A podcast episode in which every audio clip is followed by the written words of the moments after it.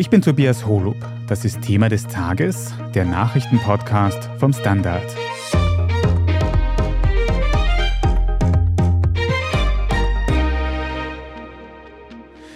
In Salzburg sind die dritten und letzten Landtagswahlen in diesem Jahr über die Bühne gegangen. Das Ergebnis? Die bisherige Landeshauptmannpartei ÖVP hat auf rund 30 Prozent verloren und bleibt damit auf dem ersten Platz. Die FPÖ hat mit knapp über 26 Prozent den zweiten Platz errungen und dadurch die SozialdemokratInnen auf den dritten Platz verdrängt, mit rund 18 Prozent. Für die bisherigen RegierungspartnerInnen Grüne und Neos gibt es Verluste. Die Grünen bekommen rund 8 Prozent, die Neos müssen mit rund 4 Prozent den Salzburger Landtag verlassen. Eine Überraschung hat es bei der Kommunistischen Partei Salzburg gegeben.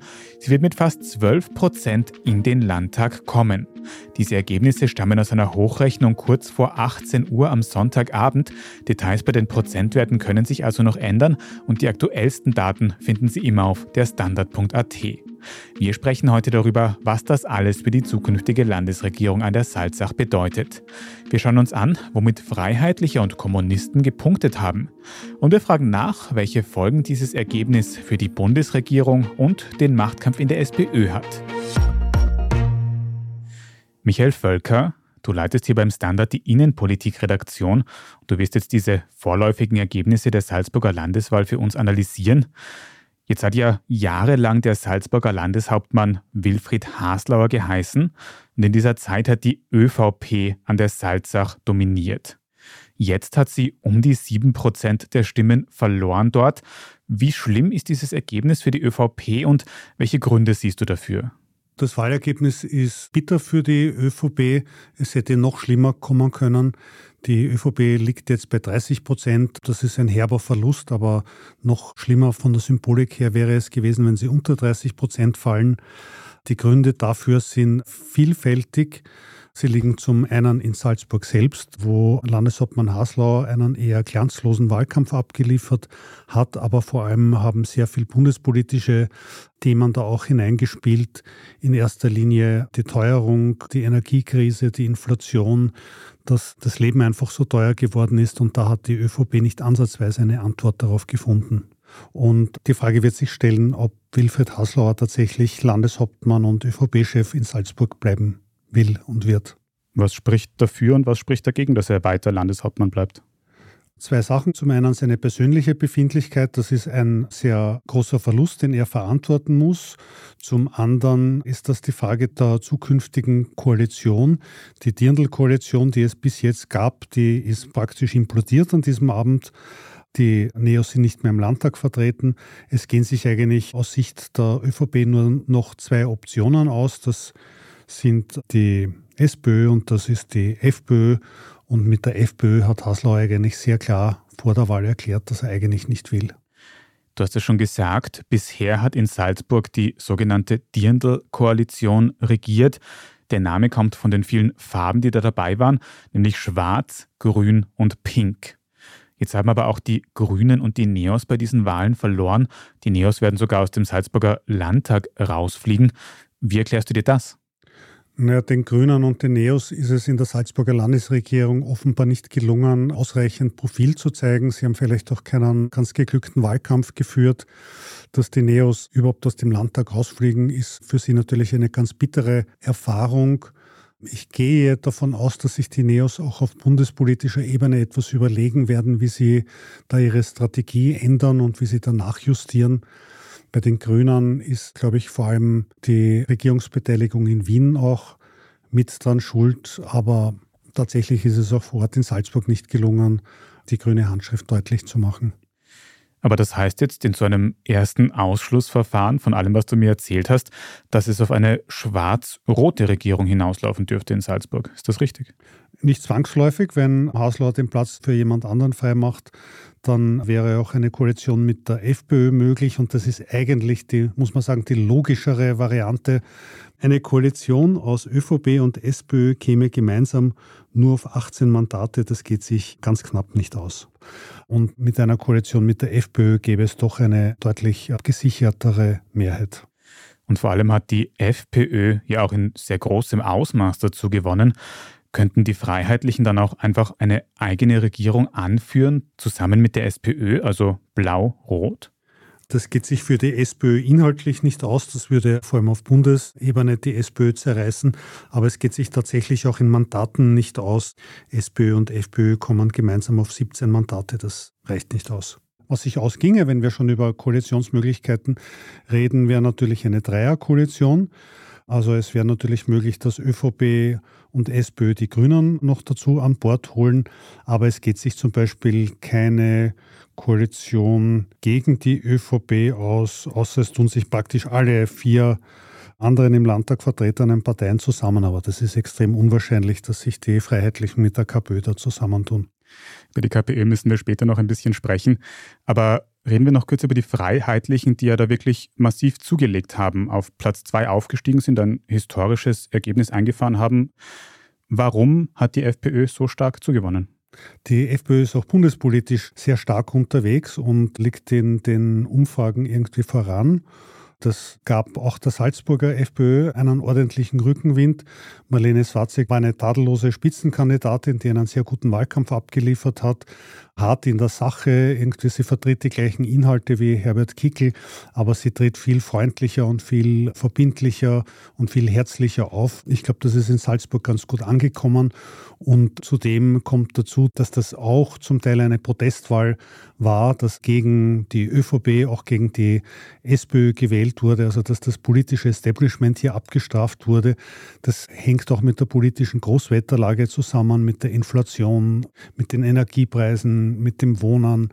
Und das hat mit Sicherheit auch die FPÖ beflügelt. Du hast es schon angesprochen, Marlene Swarzek ist so eine, wenn man das so sagen kann, sympathische Spitzenkandidatin, die aber inhaltlich doch sehr hart ist. Könnte sie damit jetzt in Zukunft eigentlich auch in der Wiener Bundespolitik für die FPÖ eine Rolle spielen? Da ist ja Herbert Kickl so ein bisschen das Gegenteil davon. Sie war ja schon in der Bundespolitik und sie ist in der Bundes-FPÖ stark verankert. Sie ist die Stellvertreterin von Herbert Kickl. Sollte sie in Salzburg nicht zum Zug kommen, also nicht in die Landesregierung kommen, gehe ich davon aus, dass sie in der Bundespolitik eine wesentlich stärkere Rolle spielen wird in Zukunft als bisher, ja. Welche Parteien sich dann wirklich zu einer Regierung zusammenfinden, das werden wir in den nächsten Tagen und Wochen sehen. Reden wir aber jetzt noch darüber, was die leichten Verluste bei der SPÖ bedeuten für die Mitgliederbefragung um die SPÖ-Chefin, die ja jetzt dann ansteht, und über das Überraschungsergebnis der KommunistInnen in Salzburg. Vorher machen wir eine kurze Pause und wir sind gleich zurück. Gibt es außerirdisches Leben? Haben Tiere ein Bewusstsein? Können wir durch die Zeit reisen? Es gibt so viele große Fragen, die uns Menschen seit Jahrtausenden beschäftigen. Aber erst jetzt kann die Wissenschaft Antworten darauf liefern. Oder neue Rätsel entdecken. Ich bin Tanja Traxler. Und ich bin David Rennert. Im Standard-Podcast Rätsel der Wissenschaft gehen wir großen Fragen der Menschheit auf die Spur. Wir fragen Wissenschaftlerinnen, was in schwarzen Löchern passiert wo die Aliens bleiben und die Fusionskraftwerke und wo die Mathematik an ihre Grenzen stößt. Rätsel der Wissenschaft, jeden Mittwoch eine neue Folge. Überall, wo es Podcasts gibt.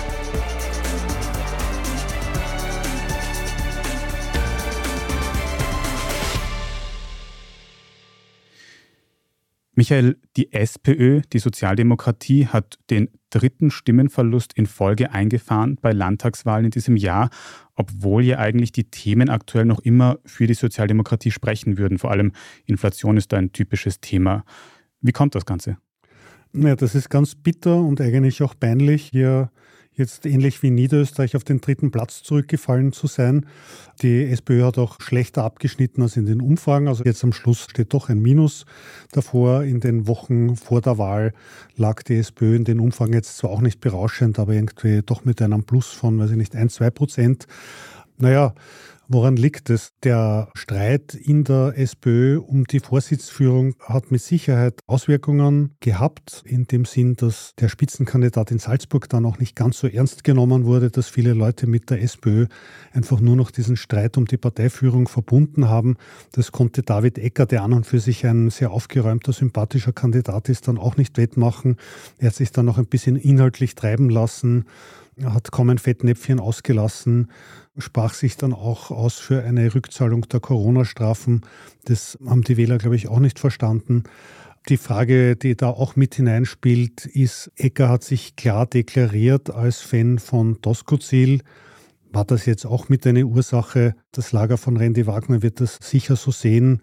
Man kann aber natürlich auch sagen, dass dieser allgemeine Richtungsstreit in der SPÖ für den Wahlkampf auf Landesebene nicht sehr hilfreich war.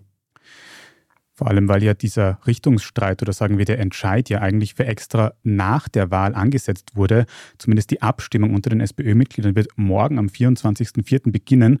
Und was bedeutet denn jetzt dieses schlechtere Abschneiden für David Ecker, der sich für Hans-Peter Doskozil ausgesprochen hat, für diese Mitgliederbefragung um die SPÖ-Führung? Das ist mit Sicherheit kein Rückenwind für Doskozil. Ich würde es aber auch nicht überbewerten. Ich glaube, dass die allgemeine unsichere Lage in der SPÖ dieser Dreikampf um die Parteispitze dazu beigetragen hat, dass Ecker und die SPÖ in Salzburg nicht so gut abgeschnitten haben.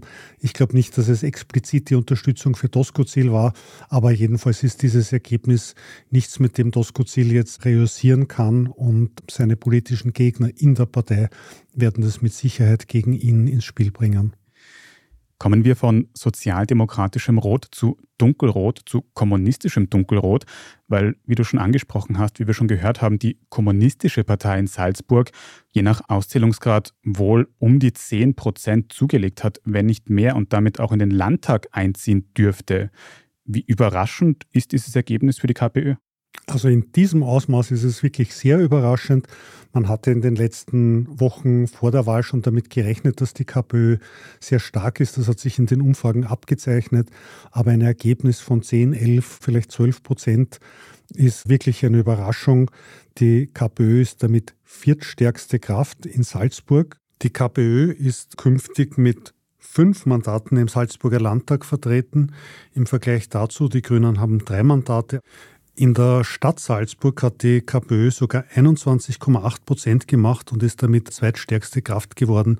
Das ist schon wirklich unglaublich. Es ist vor allem ein historisches Ereignis. Es ist der erste Einzug der Kommunistischen Partei im Salzburger Landtag seit 1949, also seit vielen Jahrzehnten. Wie erklärst du dir das? Was sind die Gründe? Also, dass die KPÖ an sich so gut abschneidet, ist nicht nachvollziehbar. Das ist völlig unverständlich. Und auch die ausländischen Medien werden das thematisieren, dass ausgerechnet in Österreich irgendwie die KPÖ so stark ist nach der Steiermark, wo die KPÖ ja auch im Landtag vertreten ist und in Graz, wo sie als stimmenstärkste Partei sogar die Bürgermeisterin stellt, jetzt auch in Salzburg im Landtag vertreten. Das liegt mit Sicherheit am Spitzenkandidaten, vorwiegend am Spitzenkandidaten, aber auch an der allgemeinen Themenlage. Das große Thema in Salzburg war die Teuerung, dass das Leben so teuer ist, dass sich die Menschen immer weniger leisten können und in Salzburg ganz speziell, dass das Wohnen so teuer ist und das ist und war das Thema von Kai Michael Dankel, dem Spitzenkandidaten der KPÖ. Viele sagen, dass er weniger ein Politiker als ein Ombudsmann für die Leute ist. Aber die KPÖ und Danke haben mit Sicherheit auf das richtige Thema gesetzt. Könnte es sein, dass die KPÖ auch ein paar Stimmen abgezogen hat von der SPÖ, die ja in diesem ganzen Führungschaos jetzt dann Beliebtheit ein bisschen verloren hat? Nicht nur von der SPÖ, sondern auch von den Grünen.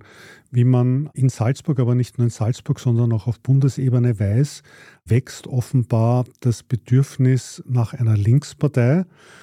Und dem konnte die SPÖ nicht gerecht werden, weil sie zwar an und für sich die richtigen Themen hätte, aber im Augenblick nicht in der Lage ist, diese auch zu verkaufen. Und die Grünen haben sich vorwiegend als Ökopartei profiliert und haben auch auf bundespolitischer Ebene jetzt ganz stark dieses Klimathema besetzt, aber haben das sozialpolitische Themenfeld mehr oder weniger verlassen. Und da sind jetzt die Kommunisten irgendwie hineingerückt und setzen das offenbar irgendwie so verständlich um, dass es zumindest die Wählerinnen und Wähler in Salzburg ganz gut verstanden haben. Jetzt haben wir da wirklich einen auffälligen Erfolg gesehen für die KPÖ und aber auch für die FPÖ, also sowohl den linkeren politischen Rand und den rechteren politischen Rand. Siehst du da so eine Bewegung an die politischen Ränder? Ja, mit Sicherheit. Das ist mehr oder weniger das Versagen der politischen Mitte. Das betrifft sowohl die ÖVP als auch die SPÖ. Das ist diese Vertrauenskrise, die da jetzt um sich greift, ausgelöst durch die Ermittlungen und Skandale, die vorwiegend die ÖVP betreffen. Es ist ein bisschen anachronistisch, weil eigentlich wurde dieser Skandalreigen ja von der FPÖ ausgelöst. Also das Ibiza-Video war ja die Initialzündung für all diese Ermittlungen auch und das ausgerechnet die FPÖ, die das verursacht haben, irgendwie da so unbeschadet aus diesen Affären hervorgeht und politisch da jetzt so reüssieren kann, ist schon irritierend. Die ÖVP hat meiner Meinung nach selbst viel zu wenig getan, um sich zu erklären, um dieser Vertrauenskrise etwas entgegenzusetzen. Sie hat nicht gezeigt, dass sie die Vorwürfe ernst nimmt, dass sie etwas ändern will. Auch auf gesetzlicher Ebene ist viel zu wenig passiert. Also da hat die ÖVP selbst schon einige Fehler gemacht. Wenn ich das richtig verstehe, geht es da auch ganz viel um Bundespolitik.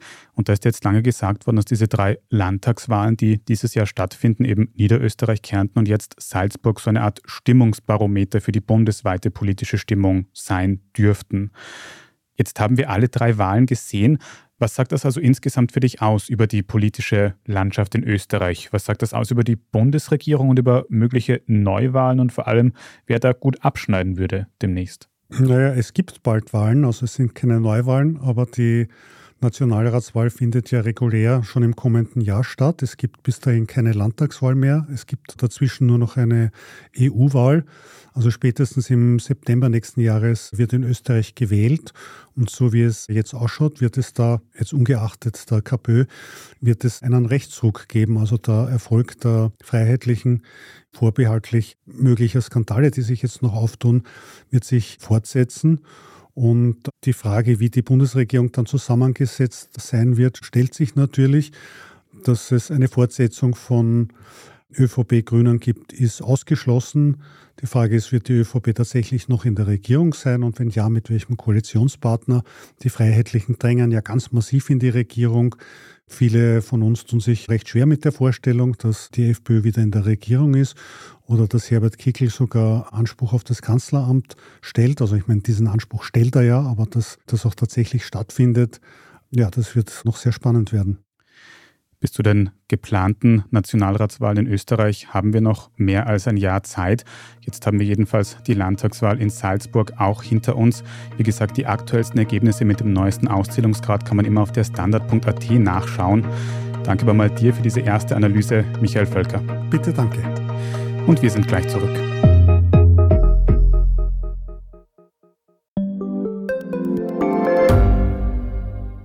Wie viel Geld macht eigentlich glücklich? Werde ich mit Daytrading reich? Und ist jetzt der richtige Zeitpunkt, um in China zu investieren? Das und mehr sehen wir uns in der neuen Staffel vom Standard-Podcast Lohnt sich das an? Wir, das sind Davina Brumbauer, Alexander Amon und Michael Wendisch. Und gemeinsam mit Expertinnen und Experten fragen wir uns, wie ein Pyramidenspiel funktioniert, was eigentlich ein Baby kostet und ob es sich lohnt, in eine Steueroase auszuwandern.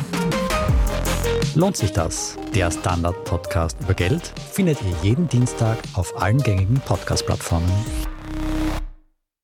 Und das war's auch schon wieder mit dieser Sondersendung von Thema des Tages. Wie gewohnt haben wir bei Sondersendungen keinen kompletten Meldungsblock, aber so viel Zeit muss sein. Eine kurze Gratulation an alle Läuferinnen und Läufer, die heute beim Vienna City Marathon dabei waren. Immerhin 35.000 Menschen aus 130 Nationen sind heute in Wien gelaufen und der Kenianer Samuel Mailu hat dabei sogar einen Streckenrekord aufgestellt. Er hat die rund 42 Kilometer in knapp über zwei Stunden geschafft, nämlich in zwei Stunden, fünf Minuten und acht Sekunden. Herzlichen Glückwunsch an alle LäuferInnen. Alles weitere zum aktuellen Weltgeschehen können Sie wie immer auf der Standard.at nachlesen.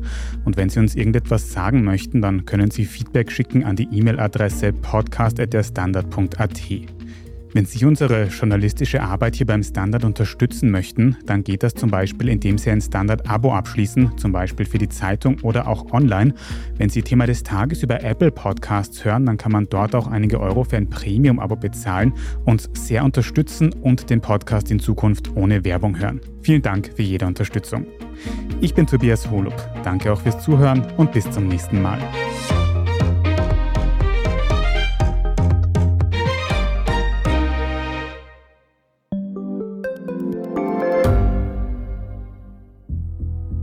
Was ich nicht nachvollziehen kann, ist, warum an jedem Unrecht immer ich schuld sein soll. Ein Korruptionsskandal jagt den anderen. Österreich hat in den letzten 30 Jahren viel über Klimaschutz gesprochen, aber zu wenig getan. Die Politik verschläft die Klimakrise. Die Behörden haben alles richtig gemacht. Fehler vergisst man, statt daraus zu lernen. So sind wir nicht. So ist Österreich einfach nicht. Aber wie ist Österreich dann? Das wollen wir bei Inside Austria herausfinden. Wir blicken auf die großen österreichischen Skandale. Von Ibiza bis Ischgl. Wir wollen wissen, wer dafür in der Politik die Verantwortung trägt. Und wir schauen genau hin, wo Österreich über seine Grenzen hinaus mitmischt. Vom Wirecard-Skandal bis zum Ukraine-Krieg. Das ist Inside Austria von Standard und Spiegel. Jeden Samstag eine neue Folge, überall, wo es Podcasts gibt.